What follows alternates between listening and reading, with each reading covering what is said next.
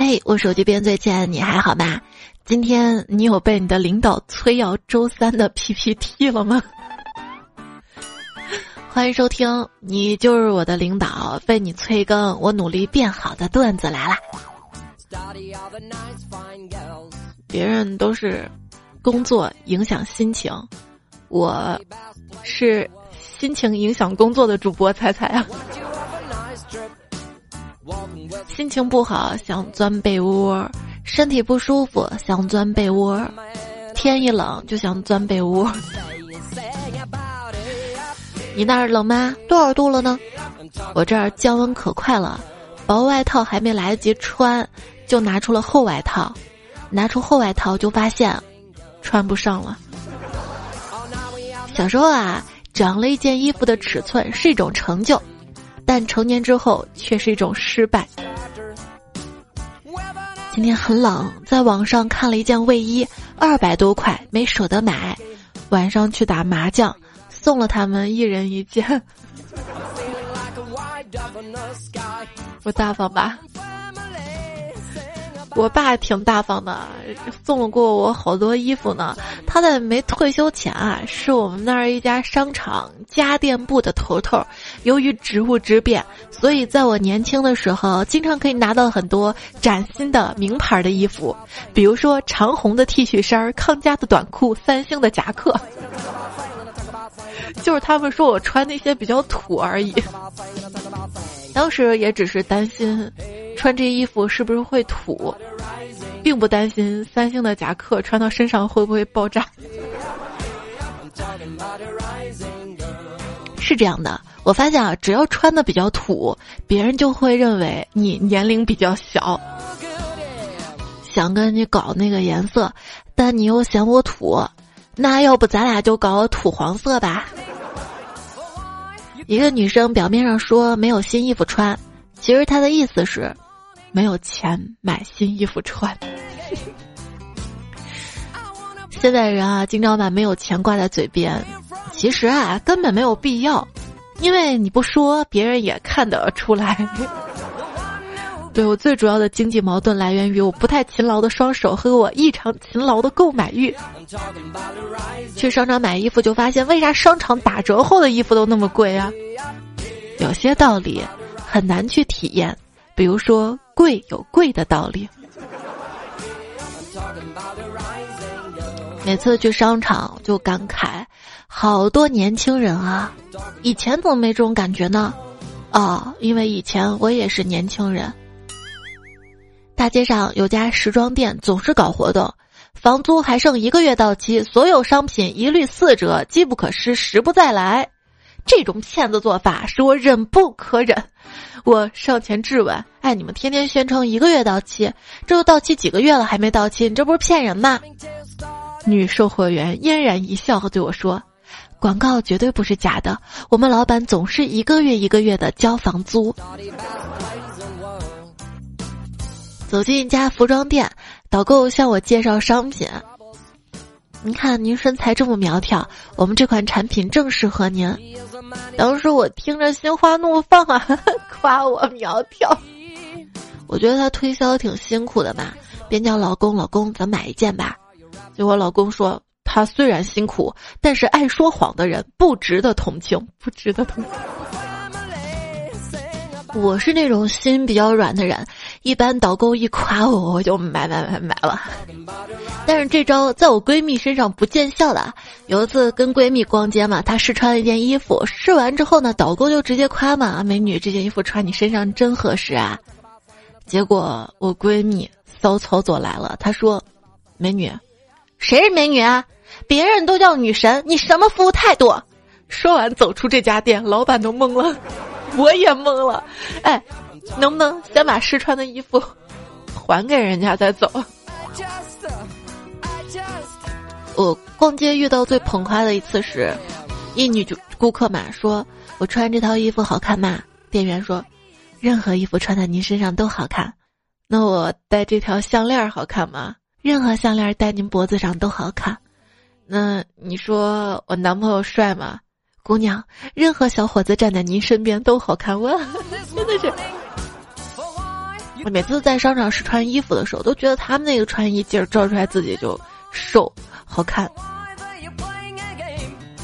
请问你们家镜子可以出一个截图功能吗？我觉得镜子里的自己美炸了。后来我就琢磨，为什么镜子里自己比较好看呢？大概是因为我看着镜子里自己永远不会眨眼睛嘛，眼睛大大的睁着，嗯，当然好看了。但是，好看不一定舒服啊。穿上睡衣，闭上个眼睛，邋邋遢的那种，可能更舒服吧。你舒服，别人看着不舒服。真的很奇怪啊！我明明每天什么都没干，只是往床上一躺。可是为什么我的房间这么乱呢？洗衣服，洗衣机洗三十分钟；烘干衣服六十分钟；叠衣服收好，大概七到十个工作日。七到十个工作日很漫长，但是变成假期就很短暂，很快乐。是快乐，不是快乐，快乐还是快乐？快乐就等于快乐。今天不是星期六吗？你难道不开心吗？周末不休息的感觉，就像你喜欢的人并不喜欢你，和十一假期一起消失的，除了你的快乐，还有你的钱。发现今年最恐怖的一件事儿，就是今年已经没有放假的节日了。但是想想。这个丧丧的二零二零快快过去了，是不是也能好一点呢？好消息，好消息！国庆八天假期又有新惊喜，二二六二年有闰正月，就是说有两个春节可以放两次假，距离二二六二年只有二百四十四年了，大家要坚持活下去。人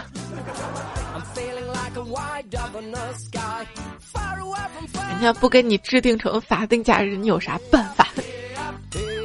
哎呀，奢侈的度假不能解决你人生中任何问题，但确实比不奢侈的度假或者不度假要舒服的多了。穷游，其实就是换一个地方继续受穷。生活里百分之八十的痛苦来源于打工，但是我知道，如果不打工，就会有百分之百的痛苦来源于没钱，所以在打工跟没钱之间。我选择打工，对，在打工跟当穷鬼之间选择打工，可是后来发现打了工之后仍然穷啊。小时候我以为打工的意思是背着蛇皮袋踏上绿皮火车去远方工地，长大之后发现，只要是上班都叫打工。十年前刚毕业要去深圳，奶奶说：“你要找个好点的厂子上班。”我说：“奶奶，您真土，现在不叫厂啦，叫公司。”现在看来还是我土了。奶奶早就预料到了，年轻人到了深圳，都想去什么鹅厂、菊厂。不打工打什么？耷拉崩巴了吗？以前啊，段子就是。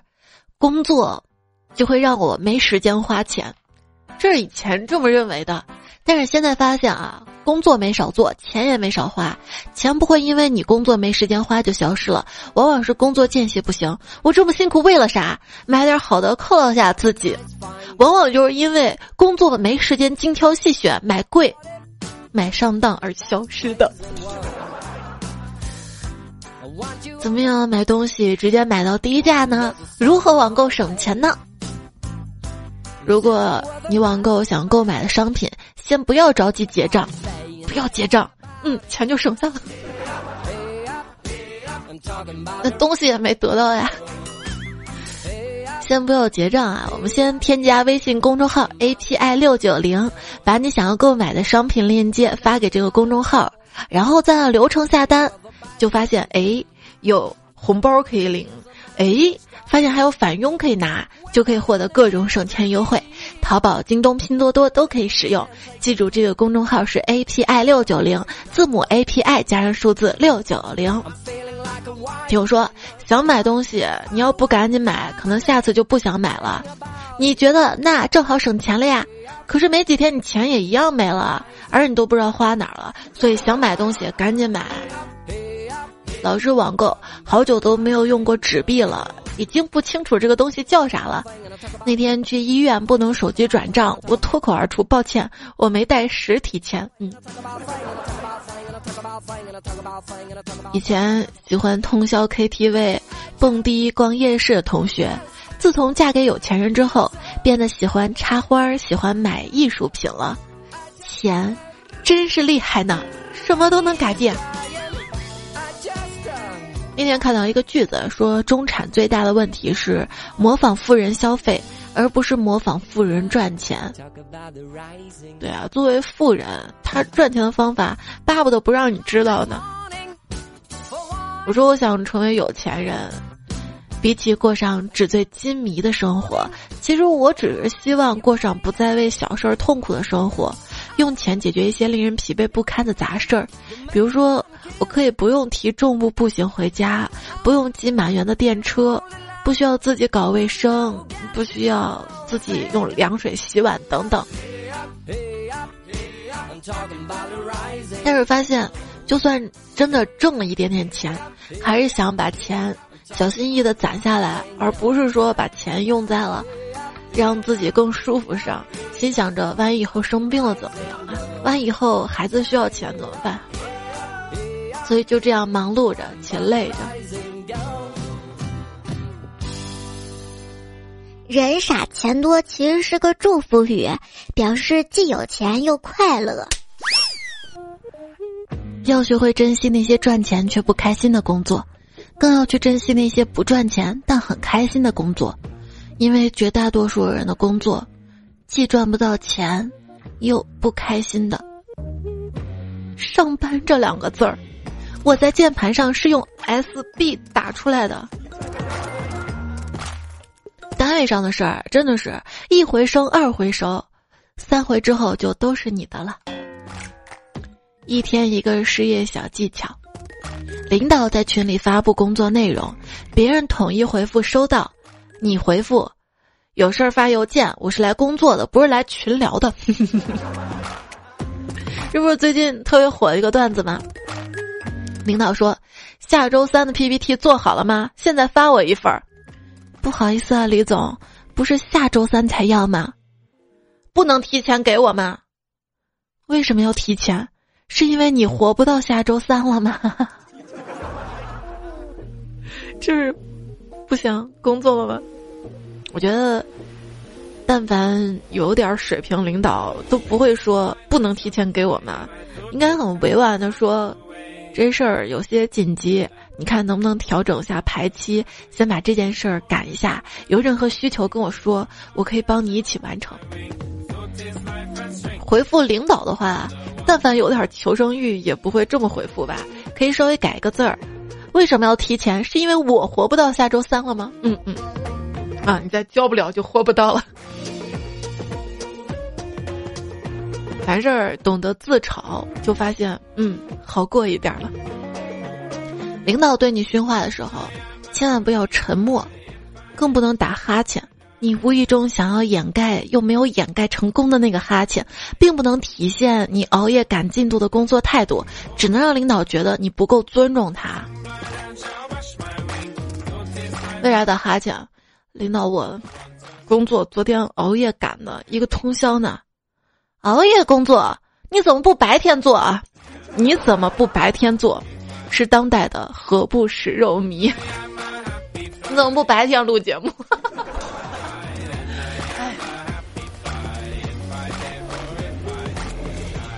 老板发现有些工人的工作效率很低，就在入口处贴了一则公告：你。是来帮忙解决问题的呢，还是成为问题的一部分？嗯。领导发飙了，这件事儿你怎么不事先向我汇报呢？我说我之前跟你打过电话的，我每天接那么多电话哪能记得啊？你应该给我发个邮件。可是我也发过邮件了，我每天那么多邮件根本看不过来。办公室这么近，你不能过来跟我汇报一下吗？我这几天去找您，您都不在办公室，难道我去哪儿还要非向你汇报吗？我看你的态度很不好啊！我，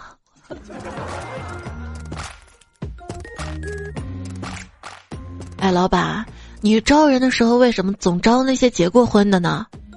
老板说。因为结了婚的人，一是能承受压力，二是即使挨了骂，他也能一声不吭的完成任务。吭哧吭哧，怎么能说一声不吭呢？吭哧吭哧也是。之前在一家外企的中国代表处工作，一直没有批下执照来，就这么黑着，没有五险一金，大家都挺着急这事儿。老板多次保证。马上就批下来了，再等等。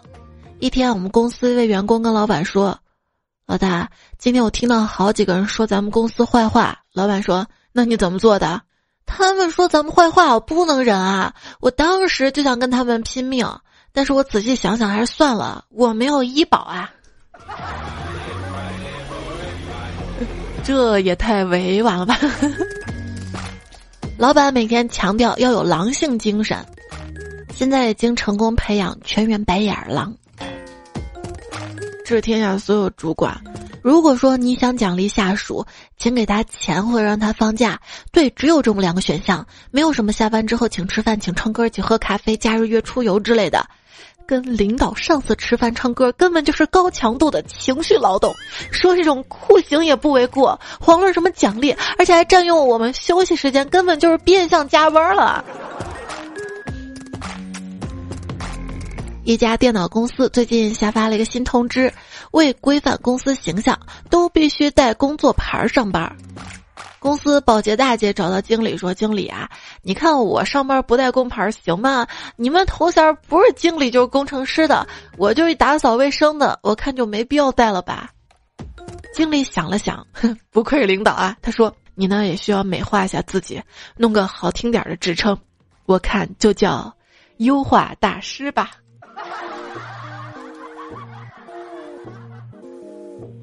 主任把一份材料递给局长看，局长问：“这内容是真的吗？”主任拍着胸膛大声说：“这肯定是真的。”你怎么知道？因为这是传真机传来的呀。你知道吗？不努力的话，老天会收走你所有的天赋。但是，你本来就没有天赋的话，老天也拿你没办法。对，我的字典里没有“失败”两个字儿，因为任何事儿只要我不去做，就不会失败。你决定从明天开始努力，并不是真的想上进，只是因为，我今天要玩啊，我今天要玩的安心的，明天再开始吧。勤奋但不讲究效率的结果就是笨鸟先飞，然后不知所终。达芬奇也爱脱稿，马云也经常迟到。万众瞩目的高品质电影筹备好几年才上映，依然会火得一塌糊涂。这说明什么？说明拖延症并没有阻碍你成功，真正阻碍你成功的是你并不存在的天赋以及从未出现过的灵感。哇，我好像发现了什么，就是我这么按时更新，但是还不火的原因，就是因为。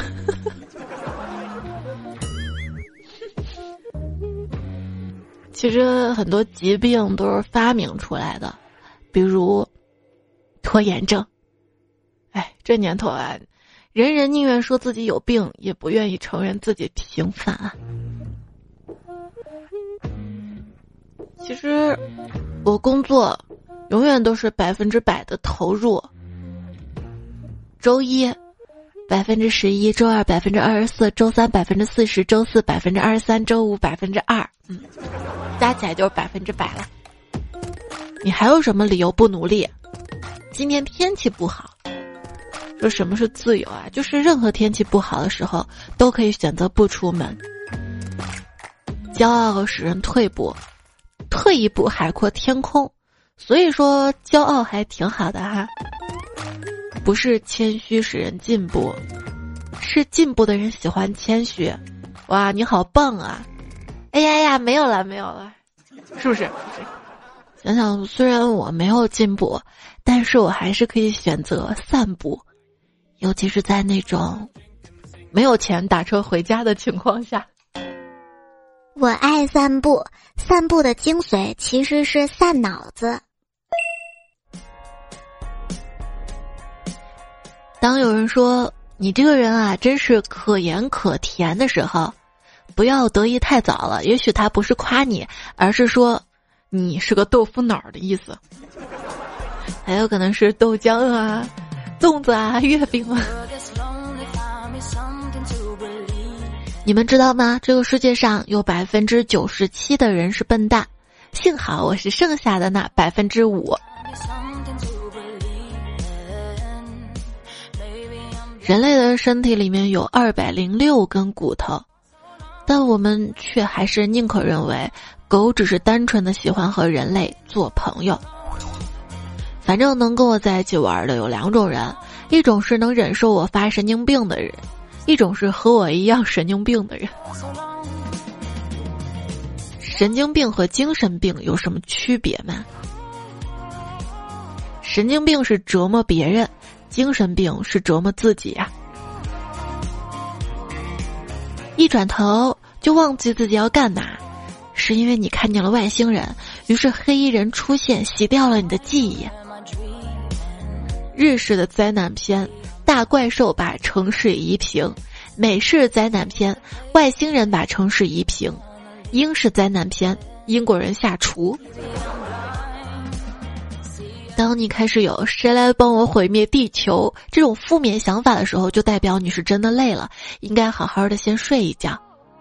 等你睡醒之后，就会变得非常的乐观，并会开始觉得我要亲手毁灭这个地球。哎压力太大了，表面上天天喊着快乐无罪，内心其实一直崩溃。我经常怀疑，你说现在社会压力这么大，心理没问题的应该是变态吧？对，别人都在变强，就你在变态，我在变胖。变胖是一种状态的改变吧？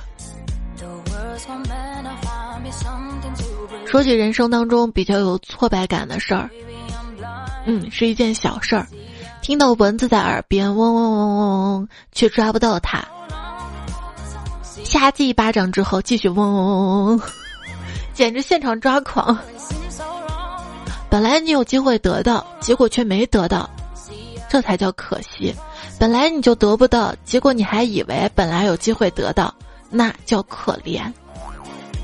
成年人的告别总是悄无声息的，就像你在外地上班，你的女朋友在老家结婚了，你都不知道。人生就像一场捉迷藏，一生都在寻找着什么东西，找工作，找房子，找对象，找找自身原因，偶尔想找死。别说什么熬夜就是相当于慢性自杀，不吃早餐相当于慢性自杀，抽烟相当于慢性自杀，有时候是不太想活了。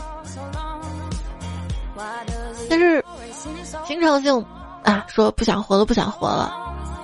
平时吧也熬夜、暴饮暴食、不运动什么的，结果一到体检的时候，又担心受怕，怂成狗，生怕查出什么毛病。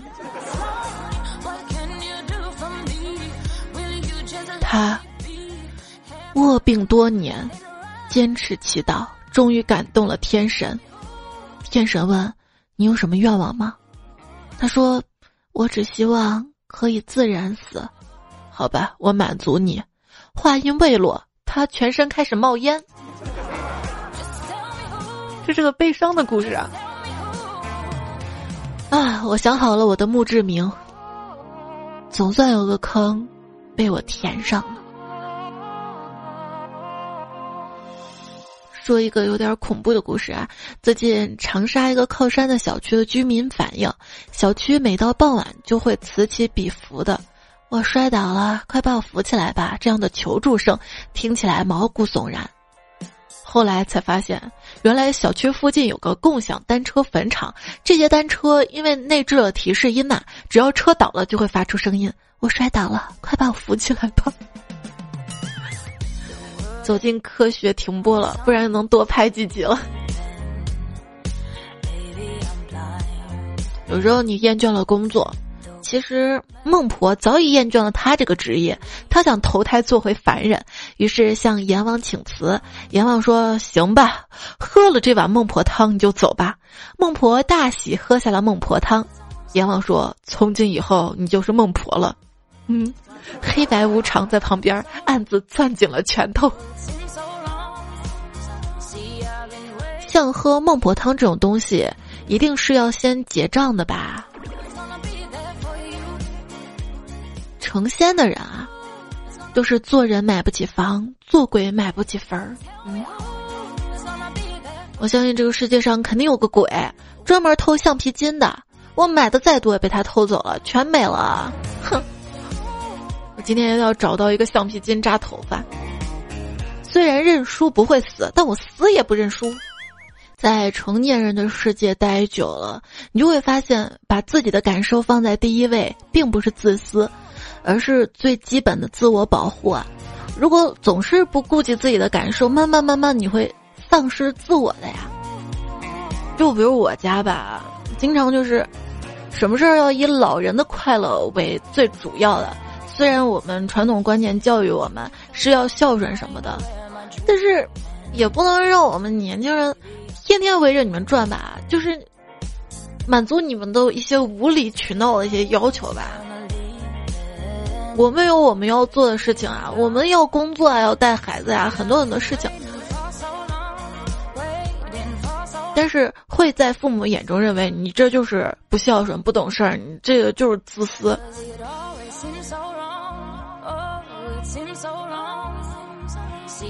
我也想开心啊，难道得等老了之后，你的开心需要晚辈去满足你这样的开心才是开心吗？自己。年轻的时候给自己创造开心就不不可以吗？就是家长不被允许的嘛，就是自私嘛。哎，我在长辈、普通朋友看得到的社交平台，展现一个稳重向好的成年人形象；我在他们看不到的社交平台，展现一个又热血又八卦的暴躁疯子的日常。当代人主要两大情绪：暴躁和忧伤。往往都是暴躁完了，陷入深深的忧伤当中，或者是因为莫名其妙的忧伤，导致非常的暴躁。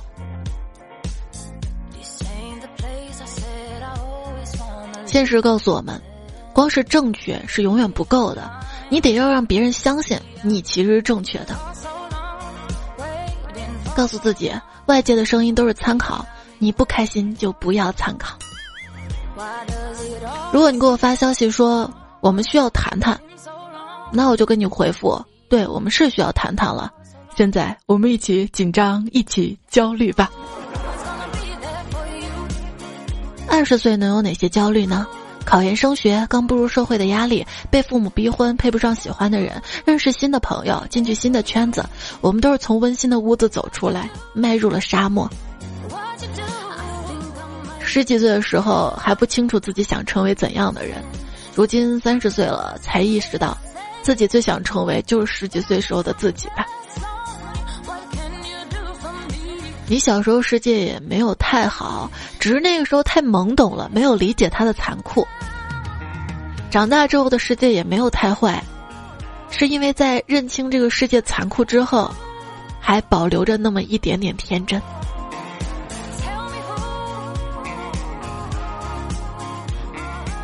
小时候，老师讲塞翁失马的故事，说从前塞翁家里丢了一匹马，他笑逐颜开，这未必是坏事儿啊。过了几天，塞翁的马跑回家，还带了一匹骏马来，塞翁却哭了，这未必是好事儿啊。当时我年纪小，不理解，一直到上大学，我才体会到塞翁无马则喜，有马则悲的心情。小学时候的我，等到中学会成为大姐姐吧。中学时候的我，等到了高中，我会成为大姐姐吧；高中的我，等上了大学，我就会成为大人吧；大学生的我，等我工作了，我就会成为成熟的大人吧；进入社会的我，我五岁，我还是个宝宝呢。毕业之后，发现时间被割裂的愈发的琐碎。撸铁、健身、护肤、做发型、做指甲、做睫毛、收纳房间、理财、投资、应酬、喝酒、通勤，无数个维度都有一个个进度条在等待着你。曾经可以用一整个暑假沉浸式读书，认真用一个星期打磨一个短篇小说。现在的生活是丰富却紧迫。想到谁说过的，我这才知道我的全部努力，不过完成了普通的生活。朋友说什么是中年危机？你真不知道。一个人微醺的时候，打开音乐，你心里使劲忍不住去想那个人、那件事儿，那就是你的中年危机。我觉得人啊，不是一次性死掉的，真的是一点一点死掉的。你失去一样真爱的东西，你就会死掉一点点；爱人离开你，死掉一点；宠物逝去，你又死掉一点。朋友背叛，再死掉一点；有的人很惨，比如小孩丢了就会死掉比较大的一块儿；有的人比较幸运，爱上了一个人又活过来一点点。但整体上还是像赌钱一样，死掉一定会比活过来的多很多。但总有一天，死掉的一点一点太多太多了，就真正的死去了。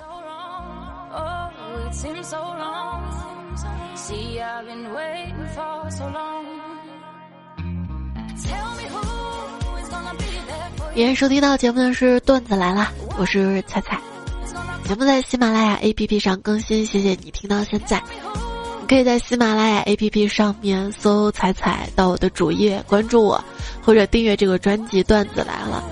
我的微信公众号是彩彩，搜索 C A I C A I F M 这个微信号可以找到我。在我的微信公众号对话框输入“二零一零一零”，可以获取到这期节目完整的文字版。在公众号对话框输入“晚安”，每天晚上可以听到我的晚安语音。在平时你有任何想要跟我说的话，听节目遇到的心情啊、段子啊，可以通过最新期节目留言区或者公众号对话框留给我。接下来我们来看大家的留言了。换首歌吧，换首换首舒缓一点的。其实今天选几首歌都蛮符合我的心境的，比如说第二首歌《The Fly》，可能觉得不太好听，但是仔细去听。还有这首。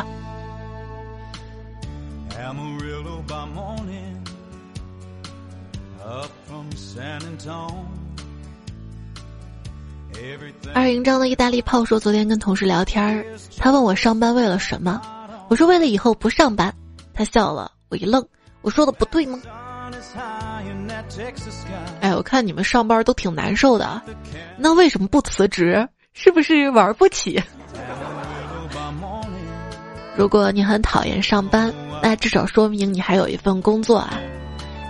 工作虽然带给我们不快乐，但是能让我们在这个世界独立的生活下去，不会让自己的身体或者精神一定得依赖谁、依靠谁。离不开谁？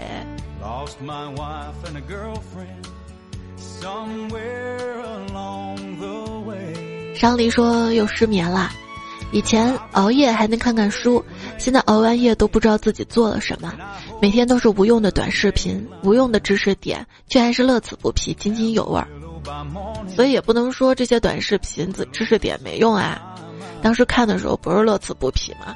你说生活都这么苦了，总是要想办法让自己甜一点啊！总是会有一些心灵鸡汤说那些短视频，利用我们的碎片化时间带给我们什么奶头乐呀，让我们浪费时间去真正的学习什么的。如果不开心就不要理会这些，因为有一些鸡汤只会让我们压力越来越大，深深的自责。对外界的声音只是参考，你不开心就不要参考。新月君须君不知说，快乐是真的会被传染的。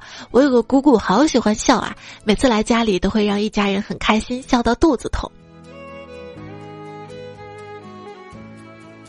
对，经常有人会说找对象一定要对方有钱啊什么的，但是你有没有想过，金钱价值只是一方面，很多时候你自己可以挣来，更重要的是情绪价值啊！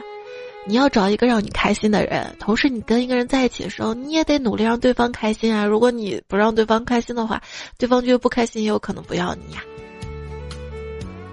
刚刚说到的快乐会被传染，其实家里的悲伤暴躁也是会被传染的。会发现往往一家有那么一个人不开心，整个家庭陷入到了那种很奇怪的、很悲伤的怪异的氛围当中。韩风盼说，每次放假回家早上都是被我妈干活的声音吵醒，每次抗议老太太都会说：“哎呀，你就回来这么几天，不差这点懒觉，等你回去可以随便睡。”我我我，可是我回去又上班了，好吗？难道上班的日子就可以睡懒觉啦？而且父母不理解你，就是睡什么懒觉啊？你不会晚上早点睡？晚上因为很多的心事儿，睡不着呀。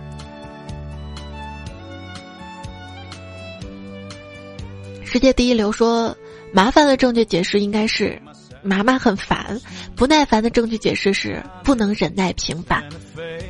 陆子浩说：“如何三秒进医院？”妈妈说：“妹妹比你小，你要让着她。”你说：“那好啊，家务活全让给她。”妈妈说：“你要照顾好妹妹。”你说：“你都不照顾他，那你生他干嘛？”妈妈说：“你要多跟学习好的玩。”你说：“关键人家不愿意跟我玩呀。”哎，能体会到你生活当中的无奈啊！幺零喵说：“我跟我妹开玩笑，你知道吗？吃一碗泡面，性命短三年，可别经常吃啊！”我妹问我：“假设我可以活一百岁，那如果我一天吃三十四碗泡面，我肯定的说，那你会被撑死，撑死。”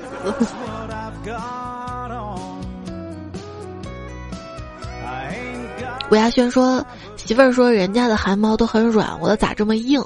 我说：“人家汗毛是出汗的汗，你是男子汉的汉。”千山人迹说：“真羡慕你们有钱买那么多口红，像我这种条件，也就出门前往门口的对联上亲一口。”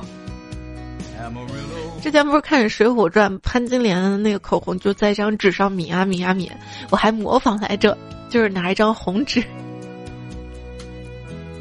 有病就去治。说，前几天天气预报说冷空气要来广东，于是我放心大胆的穿短裤去逛街，在烈日下把自己晒得特别黑，心想晒太阳能补钙，黑了也没关系。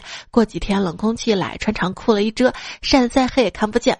结果这两天冷空气过去了，广东又回到三十多度，继续穿短裤去单位上班，同事都问我是不是去工地搬砖了，怎么晒成这样了？东东说：“我是女娲，现在广东快要热死了，快给我转账八块钱，我要吃雪糕，我给你捏个对象。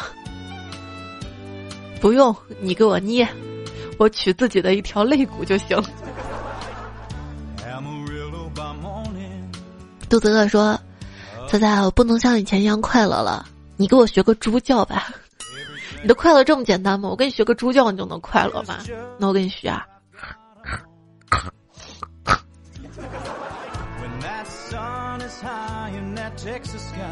还是东东，他说，朋友说我就是一个垃圾，我跑去废品站问老板收不收，老板说你是个宝贝，不是垃圾，我贼高兴，跑去典当行问老板我值多少钱，老板说你在我这里不值钱，于是我一个人有气无力的走在大街上，好迷茫。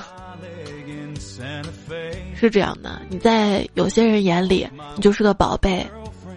永远会宠着你，珍惜着你，但是在有些人面前，那你就是小垃圾，是舔狗，你什么都不是。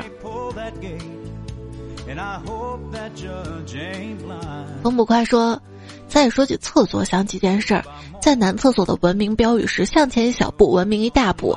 而听说女厕所的文明标语是别蹲太高，免得到处飘。这是真的吗？” 没有啊，为啥我看到的女厕所也是？向前一小步，文明一大步。华佗救不了说，完了，我差点就接着唱，不怕不怕啦，让我猜猜说我年龄不小啦。其实到我这个年龄啊，已经不会嘲笑你们年龄不小了，因为我更老，是吧？刚好前两天看到兰溪的段子，说嘲笑中年人的确是件既安全又省心的事情，因为嘲笑的敌人是尊严，而尊严在中年人的生活里从来都不值一提。中年成功的标准是什么？是和嘲笑、压力乃至转氨酶数值成为挚友，感谢他们可以帮助自己从房贷、工作、公粮、学费、隔壁老王等等这些地方转移注意。就像你刚刚在办公室电脑前打开爆满的收件邮箱，突然发现可能是昨天晚上吃坏肚子要去拉肚子，接着萌生出一种卑微的喜悦之情，啊，又可以名正言顺的在厕所里摸鱼二十分钟了，太好了。莫琼说：“彩姐，我是零六年的初中生，突然听到《蚂蚁压黑》这首歌，而且小时候还知道一个脑筋急转弯，问。”什么动物牙是黑的？打蚂蚁，因为蚂蚁牙黑。对对对，这个太有年头了。林桑说，每次看到天上大圆月亮，我就想起彩彩曾经说过的：“我是脸比月亮圆，心比月亮大的主播彩彩呀。”啊，你还记得呀？昵称迷彩他就说：“美丽的外表都重样，有趣的灵魂都很胖，圆脸微胖才性感，搂在怀里多温暖，给你满满安全感。”脚踏长江数百载说，当年就是为了踩踩一句手机边签你还好吗？听了八年，从你的昵称可以看出来，昵称叫什么？脚踏长江数百载，然后你说听了八年，这八年被你膨胀多厉害？时差党然哥说，我感觉国外自从变成在家办公之后，我就跟国内没有时差了，所以你能理解我工作的时差吗？来瓶啤酒说彩彩，今天刚把你段子听完，觉得其他彩票好傻啊！每天就知道抢沙发，难道抢彩彩不香吗？还有彩票说我要搬着板凳儿看大家抢抢沙发，我心想，那你提前搬个板凳儿的话，不得比沙发还得早到吗？